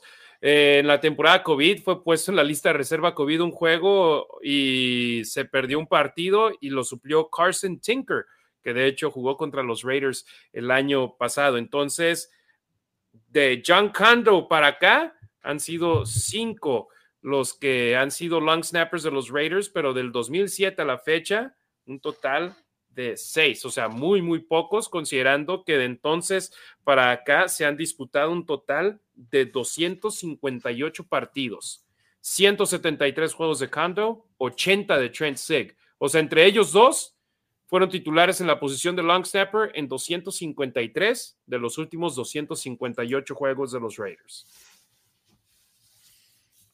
y la mayoría de goles de campo, de seguro, en todos estos años tan complicados. Si tan solo los Raiders tuvieran, ojalá hubieran sido puntos extras, ¿no? Pero bueno. Y mira, y aún así. Ellos dos literalmente pasaron de tener John Condo a Jano, a Janikowski y a Shane Leckler, y ahora eh, Trent Sig con el buen AJ Cole y con Daniel Carlson. Esa transición, sí. Entonces, estos son los jugadores que los Raiders firmaron en la agencia libre que llegaron de otros equipos. Elementos que regresaron a los Raiders tras jugar con el equipo en el 2022 al momento confirmados por el equipo son 10. Jermaine Luminor, liniero ofensivo, titular todos los juegos como tackle derecho. Me imagino que llega en buen precio y lo van a traer con la esperanza de que el año que viene tal vez Taylor Mumford pueda tomar esa posición, ¿no? Pues sí. Sí, ojalá. lógico. Ricardo, mm, es que, pues sí. Es que mira, sinceramente, mientras a lo mejor no sé, me gustaría ver que hicieran más movimientos en la línea ofensiva, ¿no? Y que en serio se. Eso, creo que es, para mí, es una de las posiciones que más, bueno, de las unidades que más se tiene que mejorar ya, ¿no? Obviamente también la defensiva, pero para mí, Ricardo, me urgiría más la línea ofensiva y pues sinceramente no veo, no veo que, que, se haga algo por ahí. Por eso a mí, Ricardo, a lo mejor me hace más, más sentido que en el draft se inclinen como por linieros ofensivos ¿no? Particularmente con el pick 7, pero no sé, se me hace muy pronto para tomar un liniero ofensivo con los linieros ofensivos que hay. Entonces, no sé, me intriga mucho qué es lo que van a hacer y ahorita pues, pues sí, o sea, le encuentro sentido a eso, pero pues nada más no, no es lo que me gustaría ver porque pues creo que los Raiders necesitan una mejor línea ofensiva. Definitivamente. Demian, ¿algo que quieras mencionar al respecto? El Domonor que recibió muchos castigos el año pasado. Pues sí, dice que este año sí va a ser el bueno, pero también me acuerdo de sus, de sus ah, conferencias de prensa el año pasado donde decía que, que ese iba a ser el bueno. que ya había tenido muchas oportunidades y que, que, entiende que es otra oportunidad más y que no le iba a desaprovechar. Y al final, al final jugó bastante decente. Yo, yo espero que Zaire Mumford pueda ser la clave al final del año, quizás para que se quede dos años más. Lo que sí es que Zaire Mumford tuvo una buena temporada de junior, creo. Su penúltima temporada en, en Ohio State. Y lo que sí le voy a dar a, a McDaniels y al coach de la línea ofensiva es que el año pasado estaban esperando poder sacar algo de Alex Leatherwood eh, que podía jugar, eh, Denzel Wood, Denzel Good y quién más. Creo que me falta un tercero que también no esperaban que no estuviera. Eh, Brandon Parker que se lesionó o John Simpson. Parker. No, creo que Parker, porque John Simpson sí le dieron oportunidad y se deshicieron de él. Sí, yo creo que Brandon Parker esperaban un poco más, les gustó lo que yo sé que mucha gente no le gusta, pero a los coaches que los ven diario, les gustó lo que veían de él y se lesionó. Entonces, se lesionó en el primer partido de pretemporada, sí es cierto, contra Jacksonville. Entonces ese sí le dio un giro completo a la línea ofensiva que quizás no esperaban. Así es. Ahora esperemos, tienen su línea ofensiva con la que terminaron el año pasado, con este empiezan, quizás pueden continuar el crecimiento. Un saludo al buen David Michael, el Raider Puppet, un saludote para, para él. Eh, voy a ir con jugadores dependiendo de la forma en la que jugaron, o sea, los que más participación vieron, los que más producieron para los Raiders, de estos que están regresando.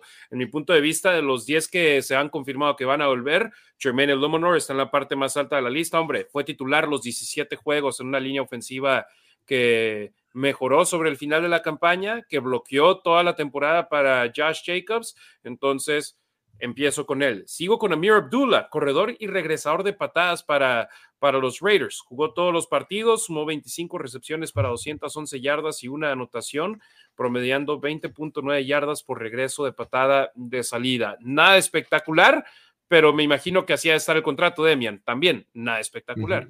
Sí, claro. Y creo, creo que fue un buen relevo. Es interesante cómo funcionan los contratos, ¿no? Como cuando llegas a un punto de tu veteranía, si no eres excelente, te tienes que mantener o muy abajo, pero si quieres algo más, estás fuera de la liga. O digo, hace ratito ponías el ejemplo de Mac Hollins, quería un mejor contrato y creo que de alguna manera se lo ganó por, porque creció mucho este año, pero pues el mercado no te lo da. ¿Quieres jugar por esto?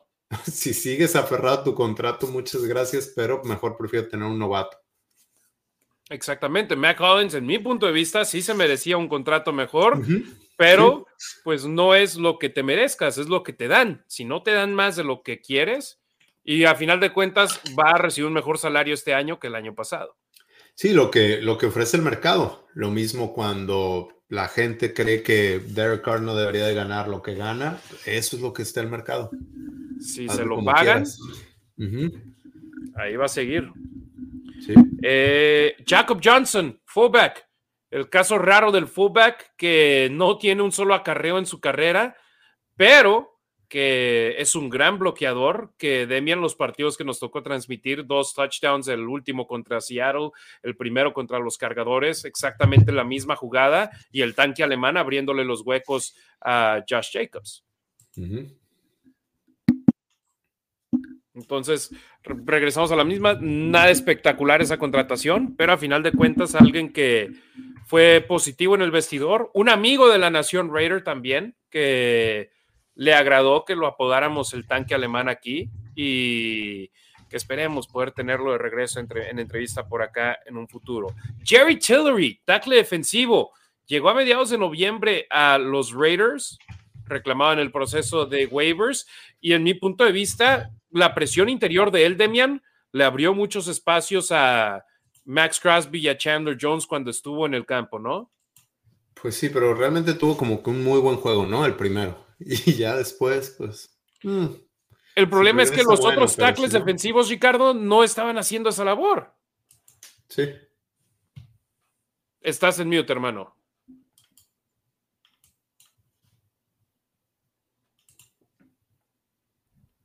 No te oímos. ¿Quieres entrar y salir y volver a entrar?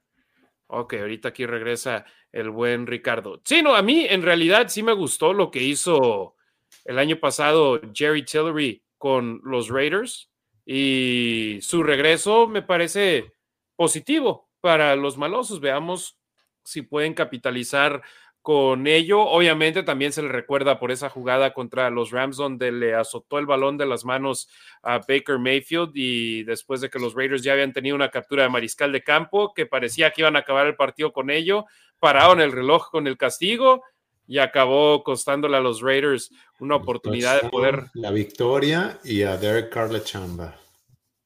Exactamente. Eh, Ricardo, Jerry Tillery, ¿algún comentario al respecto?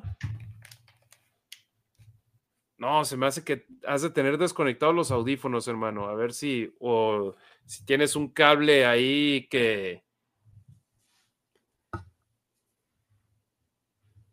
No te oímos.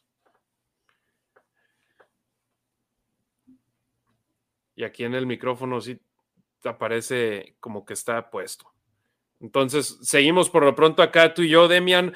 Roger Teamer, safety, que mencionábamos, tres partidos como titular cuando empezaron las lesiones en la defensa de los Raiders, pero vio actividad en cada uno de los 17 juegos y su aportación tanto en la defensa como en los equipos especiales mayormente, hace que regresen los malosos por tercer año consecutivo. Este no es hombre de Josh McDaniels y de Dave Ziegler, estaba en el equipo en el 2021, lo recontrataron en el 2022 y por algo lo traen de regreso en el 2023. Así es, sí, pues se ha ganado la chamba y eh, esperemos que, pueda establecerse más, más tiempo, ¿no? Que, que ya no haya tantos cambios. ¿Cuántos? ¿Cuántos agentes libres tenía Raiders al iniciar el año? 30 y algo. Ahorita aquí te agarro el tracker de los Raiders donde estaba, tenía todos los que estaban eh, disponibles en la agencia libre de los malosos. Deja nada más cambio aquí. A ver, mi Rick.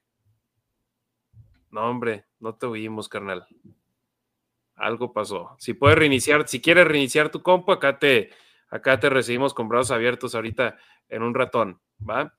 Eh, déjame, voy para acá al sitio web de los Raiders que hace ratito estaba precisamente ahí. Pero la situación es, Demian, de, los agentes libres que se fueron de los Raiders al acabárseles el contrato, ¿cuántos han firmado con otros equipos? Eso es lo que yo siempre digo. Eso te enseña la calidad de tu equipo. Cuando se les sacan contratos a los jugadores y se van y juegan con otras escuadras. Exactamente, no, muy pocos. Eh, Foster tuvo visita en Cincinnati con su ex de LSU y en Los Santos. Y, en Nueva Orleans, ¿no? Y no ha, no ha firmado, ¿no? No ha firmado aún. Eh, a ver, mira. Agentes libres sin restricción de los Raiders que están disponibles para firmar con cualquier equipo. Anthony Abrams, Alex Bars, Jackson Barton, Toshawn Bauer, Jayon Brown, Keelan Cole, que se reporta va a regresar a los Raiders. Matthias Farley, Teron Harmon, Jordan Jenkins, Sidney Jones, Micah Kaiser, Harvey Lange, Foster Morrow, Cal Pecco, Denzel Perryman e Isaac Rochelle. Que han firmado con otros equipos, ahí te va la lista. Andrew Billings con Chicago, Cleveland Furl con San Francisco, Mac Hollins con Atlanta, Jared Stidham con los Broncos de Denver. O sea, son cuatro. Quedan 17 que no han firmado en otros equipos. Entonces, 4 de 21. Y luego los Raiders ya firmaron a 10 de regreso. Eran 31 en total y solamente 4 firmaron con otros equipos al momento, prácticamente una semana después de haber arrancado de manera oficial la agencia libre. Eso te habla de la calidad del equipo, pero también de los contratos y cómo han sido, cómo ha sido manejado el equipo.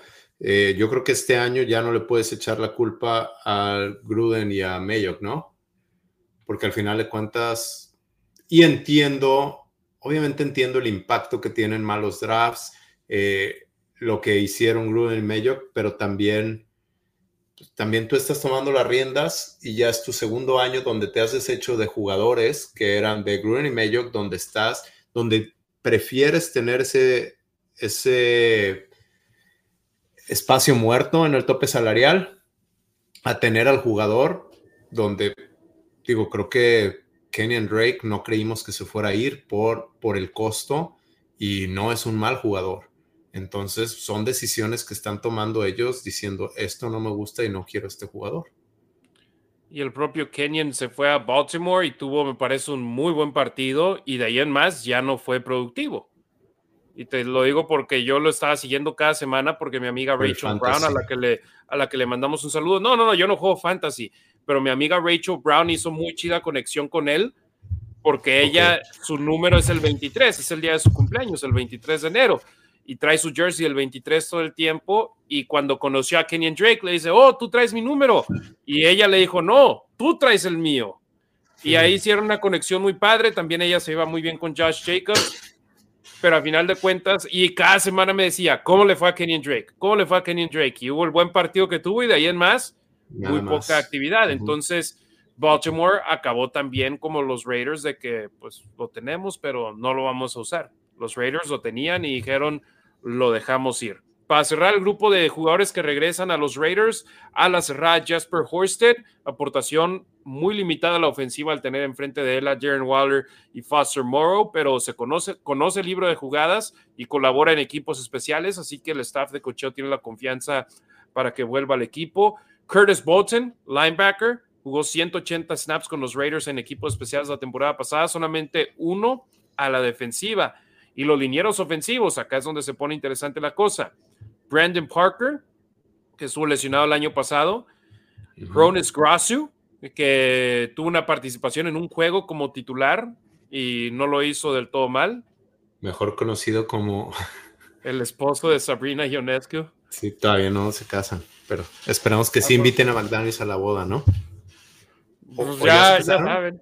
No, no, no, pues yo vi que tuvieron la fiesta de compromiso, recientemente. sí, sí, sí para los que no sigan el baloncesto femenil, Sabrina Ionescu, un monstruo en el baloncesto femenil, juega para el equipo de Nueva York, eh, pupila del gran Kobe Bryant, que en paz descanse. Eh, de la familia de Steph Curry. Ajá. Sí, no, no, es una bestia. Tiene su línea de tenis, me parece, con Under Armour o Nike. No, con Nike, la acaba de sacar, de hecho, no, no la tenía, la acaba de sacar hace una o dos semanas y también los dos de la Universidad de Oregon. Y lo chistoso es de que ella venía a los juegos de los Raiders, pero nunca publicaba al respecto. Y cuando Rones jugó de titular, publicó la foto que estaba bien orgullosa de verlo y todo, y luego el siguiente juego vino y ahí sí la pusieron en la pantalla gigante de que, eh, bienvenida a Las Vegas, Sabrina Ionescu. Y el último, Netani Mute, el liniero ofensivo que los Raiders trajeron sobre final del año de los Broncos de Denver, también le dan la confianza de regresar. Entonces, para repasar, elementos que regresan a los Raiders tras jugar con ellos en el 2022, Jermaine Luminor, Amir Abdullah, Jacob Johnson, Jerry Tillery, Roger Teamer, Jasper Horsted, Curtis Bolton, Brandon Parker, Ronald Grasu y Netane Mute. Todavía hay con qué poder hacer otra transacción, una o dos transacciones, traer más agentes libres, pero en sí esto fue, digamos, el bulk, la gran parte de esas transacciones que van a hacer y ahora lo importante viene con el draft para los Raiders, donde actualmente tienen 12 selecciones. Y con lo que han hecho en la agencia libre, a ver, primero, sabemos que los, los buenos equipos no se hacen en la agencia libre, se hacen en el draft.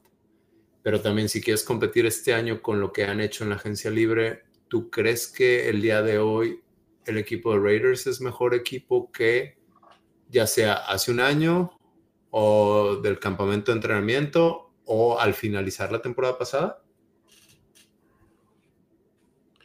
Una pregunta interesante y sinceramente yo creo que están similar al año pasado, donde su mayor esperanza es sorprender y colarse a los playoffs, pero no los veo como contendientes a la postemporada en estos momentos. Ok. Sí, yo, yo no los veo mejores que el año pasado. No siento que sea mejor equipo.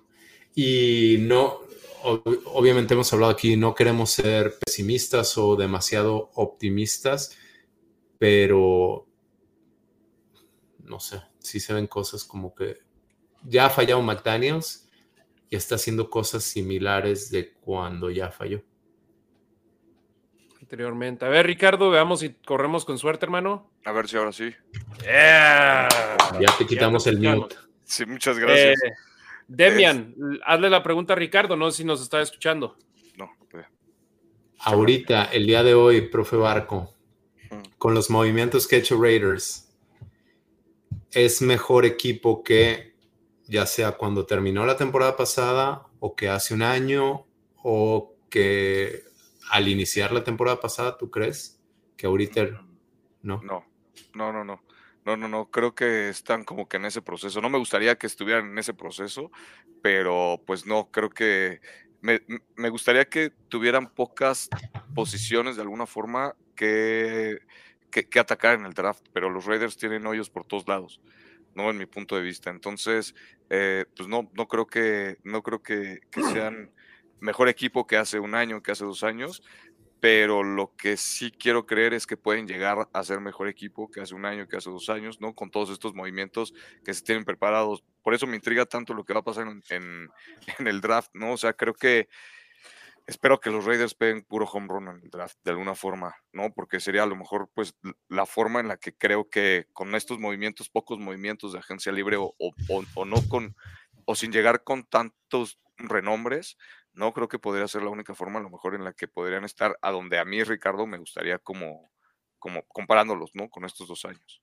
Pero no lo estoy diciendo de manera grosera y ustedes saben que yo soy y cuando estoy al aire soy la persona que menos, que nunca lo hace, pero aquí y se acerca la Pascua, entonces voy a usar esa analogía. Están poniendo todos sus huevos en la misma canasta y es en el draft.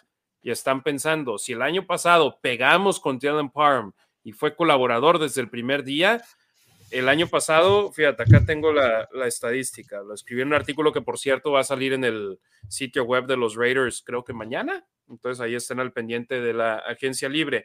El año pasado solo tuvieron un pick entre los primeros 121 picks del draft. Este año tendrán cinco selecciones entre las primeras 109. Entonces, si con un pick entre los primeros 121 acabaron con un titular indiscutible, Ahora tienen más capital y eso es a lo que ellos aspiran, eso es a lo que ellos quieren hacer. Es decir, podemos sacar colaboradores que nos den de inmediato. Y yo he visto eh, mock drafts que tienen a los Raiders agarrando a la defensiva de Texas Tech. He visto mock drafts que agarran al esquinero de Oregon, Christian González, y dices tú, pues sí, necesitan a la defensiva, necesitan esquinero, necesitan liniero ofensivo. Si de esos primeros six te salen con un ala defensiva, con un esquinero, con un quarterback, con un liniero ofensivo que entre los cuatro pueda sacar colaboradores de inmediato, sería un home run para los Raiders. Porque, por ejemplo, volteas y ves Pat Sertan hace dos años o a Sante Samuel hace dos años salieron del draft, los eligieron en el draft y ahora son esquineros que, con, que en la división están haciendo un buen papel. Los Raiders necesitan encontrar un esquinero que se convierta en ese tipo. Creíamos que era Nate Hobbs el año pasado, dio un paso atrás. Espero este año pueda dar un paso hacia adelante. Pero necesitas traer a alguien en esa posición. Necesitas traer a alguien que te ayude con la presión en la línea. Necesitas traer a alguien que te ayude en la línea ofensiva. Entonces, si pueden pegar, por favor, Raiders en el draft, sería increíble y eso parece ser la apuesta del equipo.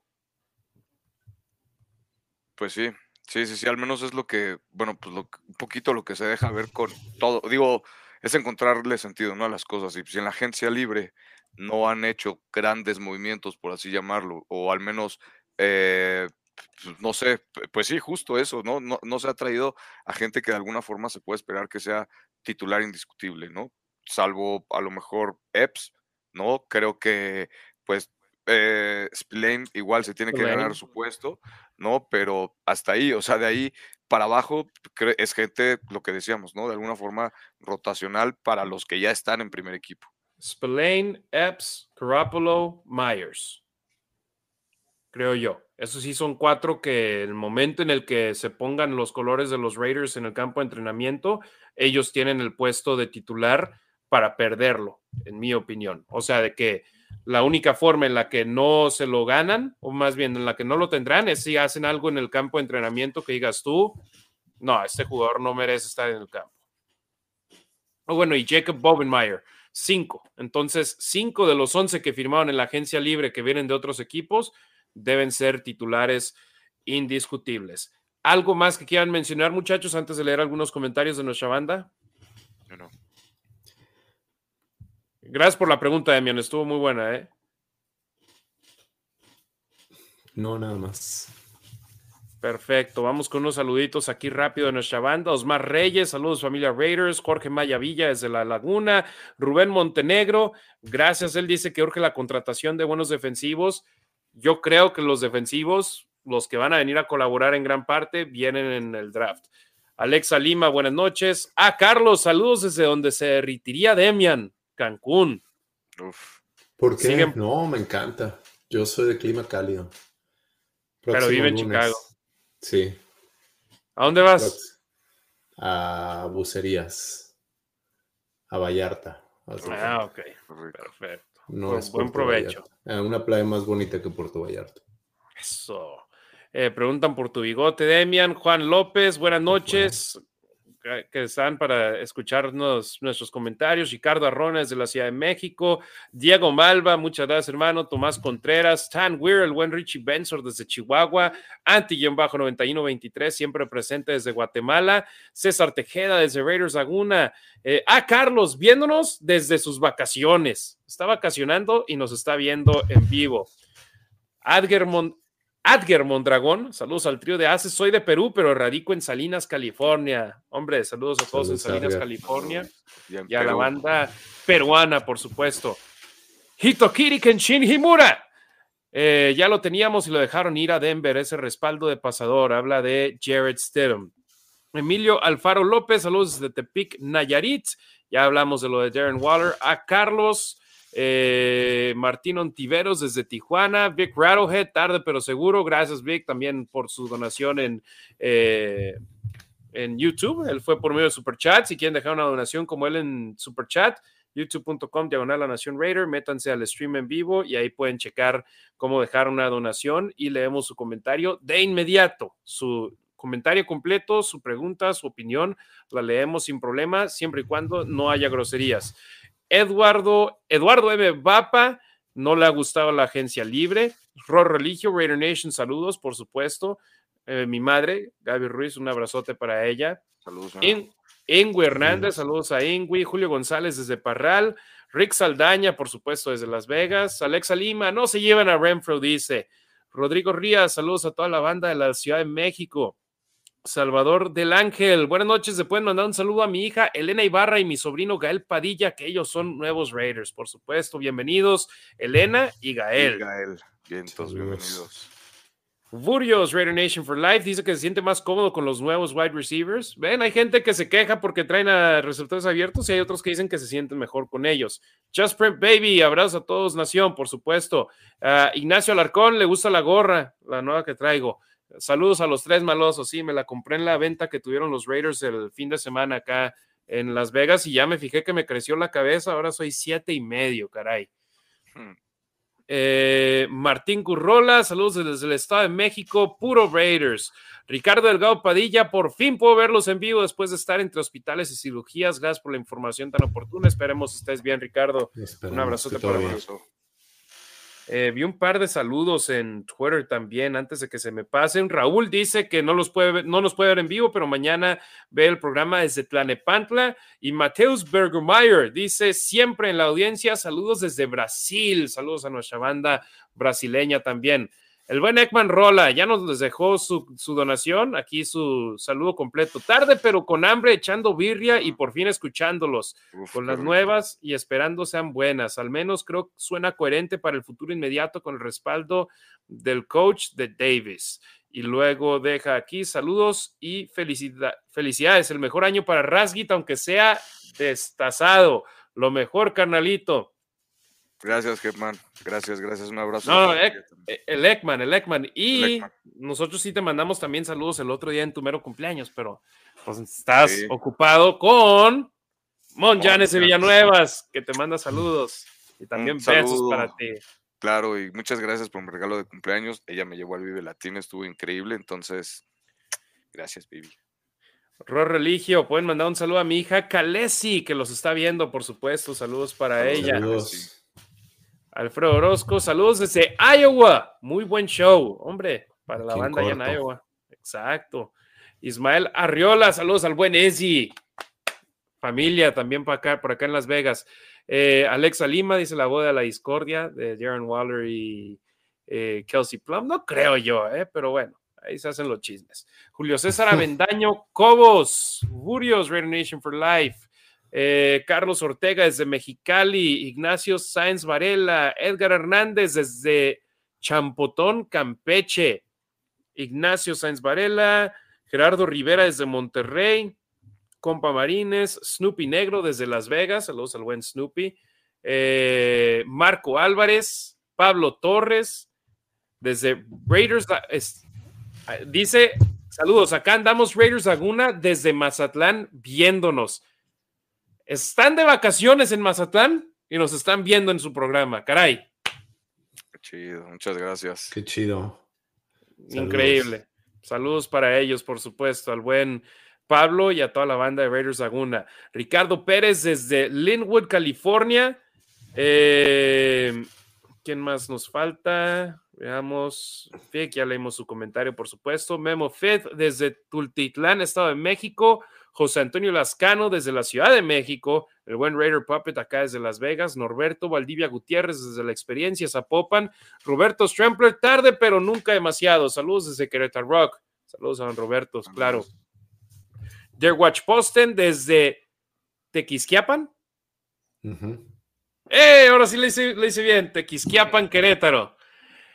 Eh, Roro Raiders desde Texas, gracias. Dice saludos al trío más chido de la Nation Raiders, de la Raider Nation, gracias. Eh, Luis Macín desde Querétaro, Pepe Sant, eh, Mon Janes de Villanueva, ahí nos aparece de nuevo. Alfredo Orozco, ok, este ya lo leímos entonces. Déjame me brinco para. J. Guillermo Bárcena desde la Raider Nation en Hermosillo. Alexa dice: el profe Barco esta temporada será Harry. Pues, depende. Hay que ver si sí, si sí nos dan de qué, con qué ser barco. Eh, José Zamora, Verónica González Humphrey desde Bakersfield, Roger Rodríguez Cabello dice que las tres gorras están de lujo. Yo estoy de acuerdo. Cada una diferente. Eh, Tan Weir, Juan Richie Venture dice que esta temporada que viene para los Raiders va a ser muy complicada. Ojalá y se equivoque. Roger Rodríguez Cabello, Raider Nation Saltillo. Saludos a la banda de Saltillo. Giovanni Vilchi, saludos, un abrazo para todos desde Catepec, estaba en México, el buen Giovanni, acá lo conocí en Las Vegas en un partido. Bonham Richard, saludos banda, ya se la saben desde Catepunk. Eh, dice, ¿saben si los Raiders van a sacar uniforme alternativo esta temporada? No. No van a sacar uniforme alternativo. Eh, el blanco, el negro y párale de contar, ¿no? A lo mucho sacan la versión que tiene los números plateados, que la usan para el Thursday night, pero de ahí en más no hay uniformes alternativos. Mike Martínez desde Chihuahua, saludos, excelente transmisión. Muchas gracias, gracias a todos por sus comentarios, gracias a todos por su apoyo, gracias a todos por sus donaciones esta noche donde nos reunimos de nuevo Ricardo Demian y un servidor para hablar sobre lo que han hecho los Raiders en esta agencia libre. Obviamente, ahora el siguiente paso importante es continuar la evaluación del talento colegial que estará disponible para el draft en la última semana de abril y eso va a ser un punto súper clave para los Raiders donde no tienen espacio para cometer errores en el draft. Ahora sí necesitan pegar porque sí, y volteas y ves los casos de Max Crosby, cuarta ronda, Hunter Renfro, quinta ronda, si puedes acabar pegando en esas rondas del draft, pero sobre todo en las primeras cuatro rondas donde este año tienes un total de cinco picks entre ellas, necesitas ser productivo, necesitas poder encontrar los jugadores talentosos ahí. Sam Barrio, saludos hermano, perdón, se me brincó ahí tu saludo, un abrazo. Eh, estas siguientes semanas la continuación de la evaluación va a ser importantísima, muchachos. Sí, totalmente de acuerdo. Y, es aquí donde de alguna forma se empiezan a formar los equipos, ¿no? Desde eh, esa construcción del roster, ¿no? Desde el draft con los jugadores jóvenes, donde vas escogiendo a los jugadores que pues tienen que encajar en el sistema ofensivo que quieres implementar, que tienen que encajar con las cualidades que buscas para las posiciones que buscas cubrir, ¿no? Entonces, es y, además tienes que dar resultados en este año.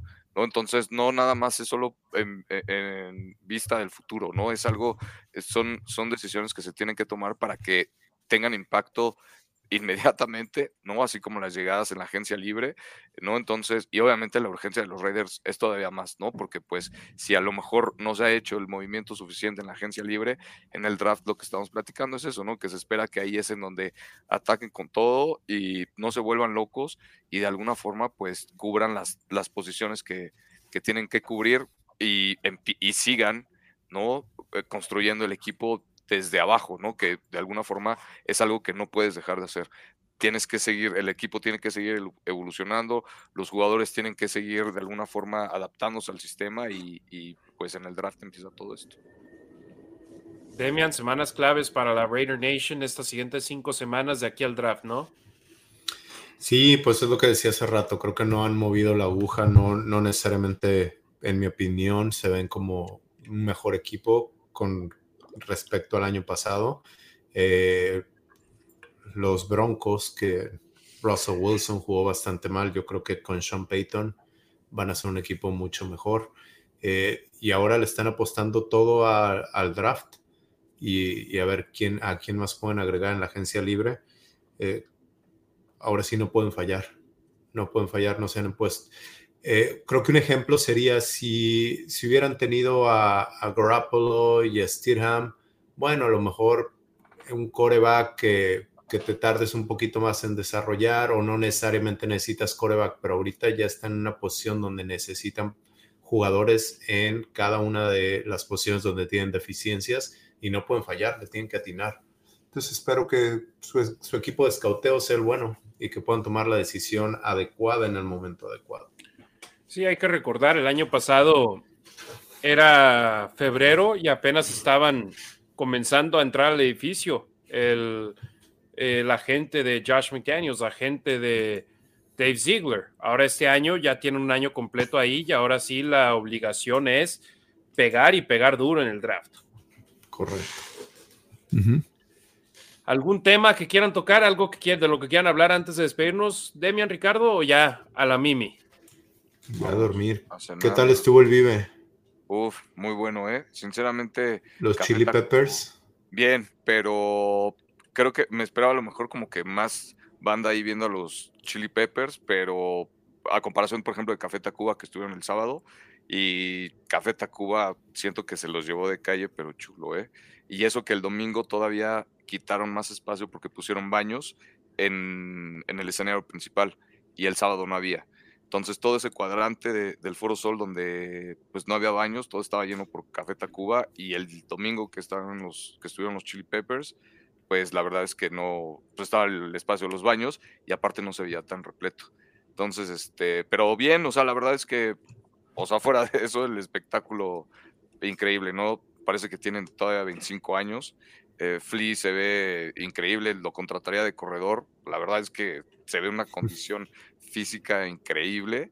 Y pues ya fuera de ellos, solo porque parece que traen máscara de viejitos, pero también se mueven y le tocan y le bailan y le brincan como, como si tuvieran eso, 25 años. Entonces, la verdad es que bien, me gustó muchísimo.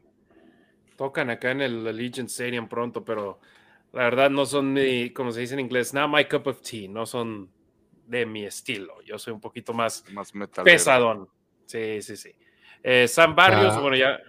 Adelante. Vienen, vienen a Lola. Acaban de anunciar hoy el cartel de Lola y vienen en agosto.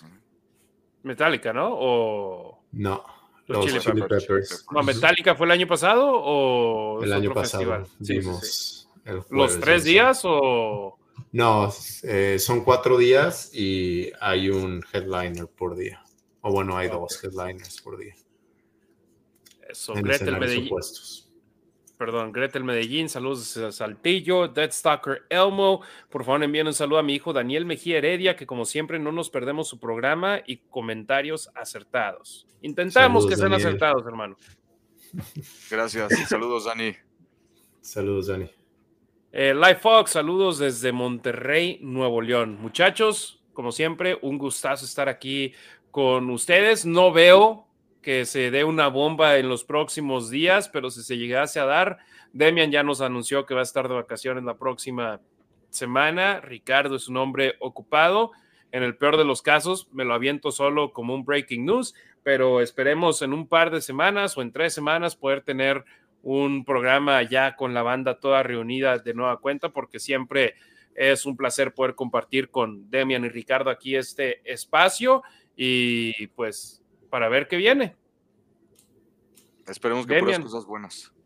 Claro, Ricardo, muchas gracias, hermano. Buenas noches. Gracias, carnal. Un, saludo a todas, a la familia de todos, ¿no? Que les mando un abrazo. Gracias por, por estar con nosotros una vez más. No olviden de compartir. Eh, la producción, creo que hoy saca el programa en Spotify, ¿no, Harry? También por ahí andaban preguntando, un poquito preocupados. Entonces, este, pues gracias por todo eso. No dejen de compartir y pues aquí andamos. Sí, a mi conocimiento no se puede producir el, programa en vivo en Spotify, o por lo menos con las plataformas que utilizamos, pero pues esperemos un día así. Por lo pronto, ya después en la noche, ahí subimos el programa. Demian Reyes, carnalito, muchas gracias. Buenas noches, saludos a la familia por allá. Gracias, Harry, Ricardo, de toda la gente que nos estaba viendo y que nos apoya. Muchísimas gracias. Que tan buenas noches. Por supuesto, a nombre de Demian Reyes y Ricardo Villanueva, soy Harry Ruiz. Tengan una excelente noche, Nación Raider, y esperemos nuestros Raiders puedan hacer otros movimientos que nos dejen con una sonrisa de oreja a oreja. El próximo mes y medio será fundamental antes de que venga el calorón en Las Vegas y el campo de entrenamiento y la pretemporada, y esperemos ya el inicio de la campaña regular en septiembre. Buenas noches, Nación Raider. Gracias por sintonizarnos, ya sea en vivo o de manera diferida por versión audio o de video que queda registrada y guardada ahí en todas nuestras plataformas digitales. Tengan una excelente semana, Raider Nation.